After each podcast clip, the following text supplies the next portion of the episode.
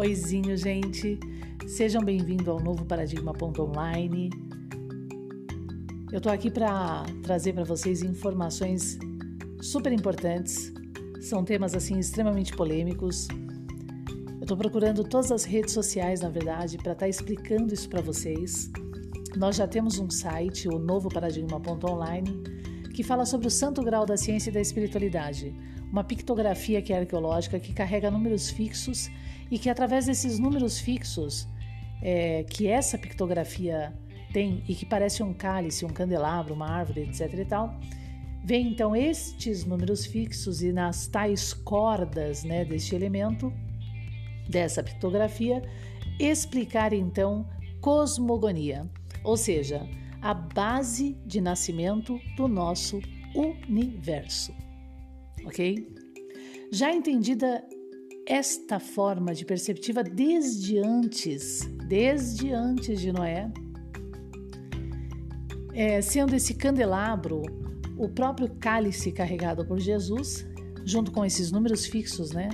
E esse, esse entendimento trigonométrico da coisa, e a tal taça da deusa Ísis, de um Egito ao qual a própria Bíblia descreve ou seja, o Egito que destruiu esse verbo e esse entendimento dos céus. O mais legal é que os filósofos da natureza conheciam profundamente esta trigonometria e este objeto, ao qual Aristóteles vem e acaba então corrompendo a sua perceptiva na sua falsa metafísica e classificação.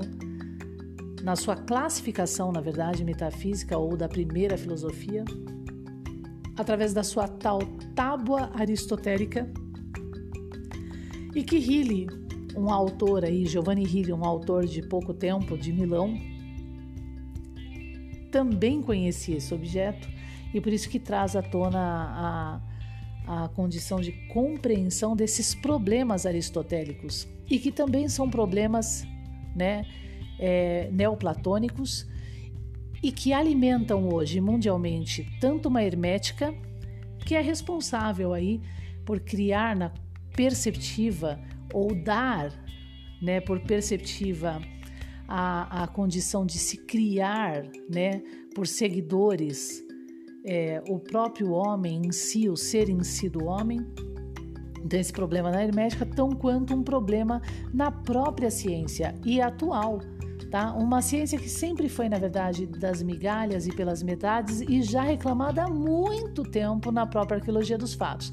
A Academia de Mersenne, por exemplo, de Descartes, que Descartes participou, Galileu, reclamava então essa condição e depois desta Academia de Descartes e tal, vem então a já na época do iluminismo, vem Hegel resgatar, né, através da fenomenologia do espírito e através de várias obras, essa mesma arqueologia, explicando então aí o problema da ousia, que é a própria classificação dessa substância última do universo e compreensão do mesmo. Aristóteles se baseia para fazer crescer, né, a nossa ciência atual da relatividade, que hoje é chamada de relatividade geral, como leitura física do universo. Então, Aristóteles, que é o pai da relatividade, vai, vamos dizer assim, tá? Ele se baseia em Parmênides e se baseia em Hesíodo para determinar que o universo nasceu do nada, né? Então, o universo na física na ciência é tão misterioso quanto a própria religião e a própria hermética falando de Deus ok? Então, o santo grau da ciência e da espiritualidade, ele vem abrir em um novo paradigma.online essas perceptivas, tá? E a gente vai estar aqui no nosso canal do podcast também para trazer essas informações para você. Mundialmente se acreditava que Euclides era plano, por quê? Porque até 2011 a nossa ciência da relatividade não conseguia definir o quinto axioma euclidiano que regressa ao primeiro. Ele se curva ao primeiro dos cinco axiomas de Euclides. E quem prova isso? Angularmente, trigonometricamente, este signo arqueológico carregado por Jesus Cristo, que é o próprio cálice, candelabro ao mesmo tempo na sua pictografia, no seu desenho, e também árvore, e que não tem nada a ver com essa Kabbalah é, Kundalini, é, colorida, mística, que também serve para corromper esta arqueologia dos fatos. O entendimento deste objeto e que, descrevendo o nosso universo, faz com que o homem compreenda aonde ele está realmente situado, quem é ele, como. Outra coisa super importante de entender, e atualmente no nosso século XXI é que a teoria das cordas, a metafísica e a quântica sempre existiram como conhecimento profundo da, da própria arqueologia. E quem prova isso? Esse santo grau da espiritualidade e da ciência, por incrível que pareça. E a sua trigonometria, que é conhecida profundamente por Euclides, que nunca foi plano. E até 2011 aí, e o porquê né, das coisas, de alguma forma. O nosso universo é causalista. O próprio Apocalipse, na perspectiva bíblica, ele é métrico, com este signo arqueológico candelabro, ao qual está descrito dentro da própria obra, dentro da própria do próprio manuscrito e que é bíblico, tá?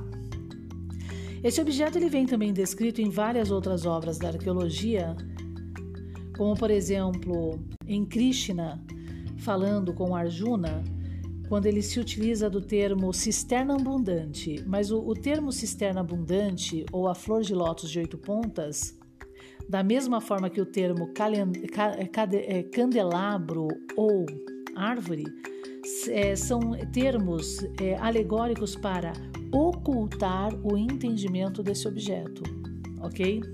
O candelabro sem números, né? Por exemplo, é, são mesas da corrupção sobre esse objeto. E o candelabro sem números nasce da mesa de Moisés e por isso que Moisés em Hebreus é repudiado, ok? Pelos próprios hebreus, pela, pela, pela própria obra Hebreus da Bíblia, que não o aceita como sacerdócio. Paulo apóstolo, Jesus Cristo, em várias frentes, debatem com estes fariseus sobre este problema e, e na época. Lembrando que esses fariseus, eles nascem, na verdade, de uma perceptiva parmênica uníssona e monoteísta, né? E que vem então a se chamar de alguma forma, vem a tomar uma linha, uma ideia judaica, ok? Corrompendo, é, tendo como pai Moisés da mesa e corrompendo o entendimento desta pedra angular deixada de esquina, tá?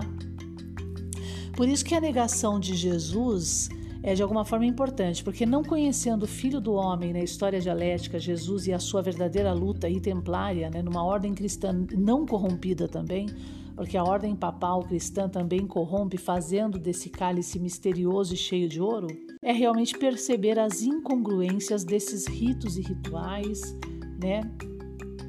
E dessa tentativa de se alcançar Deus, essa ousia, esse elemento né, que está acima de todo homem e se manifesta também independente no nosso universo, porque o nosso universo é vivo, e compreendê-lo, ok?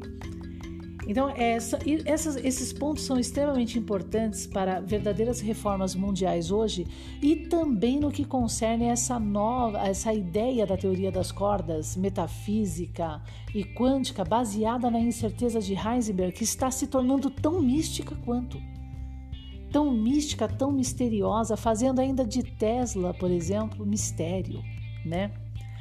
É, essas são as chaves, né? São chaves de suma importância para se entender e, e, que eu convido sim vocês para estarem acompanhando o nosso canal é, nesses debates e tudo mais, pois é sabendo, é conhecendo que realmente se muda os rumos de um mundo, uma sociedade e todas as coisas, né? Desde que se prove.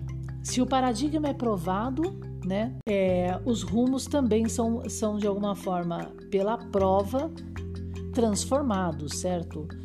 E obviamente que para uma condição positiva. A luta de Jesus era essa, né? A verdade para todos, né? O fato é que a questão não é o que é a verdade, porque o signo arqueológico, a trigonometria, e na arqueologia, quando ele realmente é buscado, né? Por isso que diz na Bíblia, vai ter com a formiga preguiçoso. Quando ele realmente é buscado, é, apesar de simples, ele se torna bem complexo, ele se prova em tudo. Então a questão não é, porque ela se prova, o signo arqueológico se prova. A questão de, de tudo isso é a a condição de que um poder precisa ocultar essa verdade para criar então para o próprio homem escravizar o próprio irmão. Homem, tá? Através de uma mesa de poder, né? E, e que aparentemente compra e vende por conforto, né? Quanto menos o outro sabe, mais poder você tem sobre ele. E essa ideia nós temos é, na obra de Goethe sobre Fausto e nas reclamações de Hermann Hesse em O Lobo da Estipe, que também é conhecedor desse santo grau. Porque o Lobo da Estipe é, de alguma forma, a manifestação desse Fausto do poder a saber, e ao final, que jogo é esse, né? Sempre alguém precisa ser é, é, prejudicado nessa condição perceptível de construção do próprio homem. Esses da gente poderia dizer que são do priorado de Sião na história dialética, mas do verdadeiro, contra Ford, contra Ford, tá? Mas não é contra Ford o capitalista, é contra Ford o corruptor perceptivo do entendimento deste objeto arqueológico que cria então um, um, universo de excedentes dentro de um capital que sempre será necessário para, para uma sociedade. Porque a partir do momento que você faz de graça para o outro, você é escravo. Nem a terra te dá de graça as coisas. Você precisa cultivá-la, cuidá-la, você precisa doar o seu tempo para que ela te dê o alimento, ok? Então, a, essa imitação estoica, né, essa perceptiva estoica, essa leitura né, estoica, essa imitação do universo para uma condição de, é, social, onde se eu ofereço a você algo, você precisa me retribuir esse algo, né, e justamente é então a, uma condição de perceptiva de suma importância para o próprio capital para o próprio capital que sempre vai existir, sempre vai existir. O capital ele é necessário. Se não, se não houver essa troca, né, é, é então escravocrata. Não tem lógica, né? É, ninguém vai cozinhar para mil pessoas, certo? Todos os dias, sem receber nada, ok? Então, é, são outras frentes também de perceptiva de suma importância se entender e que o próprio, a própria trigonometria do signo arqueológico resgatada na história dialética comece então a, a, a abrir a luz. Sabe aquela alegoria do Hotel Califórnia lá, é, que a mocinha ela tá com um candeeiro na mão para te tirar desse Hotel Califórnia que você está preso, né? Nessa caixa então seria mais ou menos essa ideia. O candelabro, o candeeiro, né? Esse objeto com trigonometria, ele tem essa condição na história dialética, ele vai abrindo a luz de tudo. A sua trigonometria. Então, lembrando, elementos, Euclides, por exemplo, como eu já disse, ele conhecia profundamente o signo arqueológico, tanto que a obra Elementos dele é uma obra de suma importância, porque é, apesar dela ser mais geometria mesmo, tá? É e não é, ok? mas é uma obra de suma importância. Eu chamo ela de uma cartilha do santo grau da ciência, tá? E que acaba pelo próprio entendimento dessa teoria das cordas da ciência, compreendendo o nosso universo, acaba então é, nos dando a, a condição de sabedoria de quem somos espiritualmente. Defesas até de Jesus Cristo, Paulo Apóstolo, dos verdadeiros eleatas, estoicos, órficos e sofistas. Então essa obra, ela é uma cartilha que explica o Santo Grau. Por sinal, o Novo Paradigma vai estar oferecendo aí um curso sobre os primeiros seis, as, as primeiras seis proposições desse, da relação de Euclides com o Santo Grau. Tá? Então, por enquanto é isso, gente. Vamos a um próximo podcast e vamos começar a se inteirar pelo Santo Grau da Ciência e da Espiritualidade. Um abraço.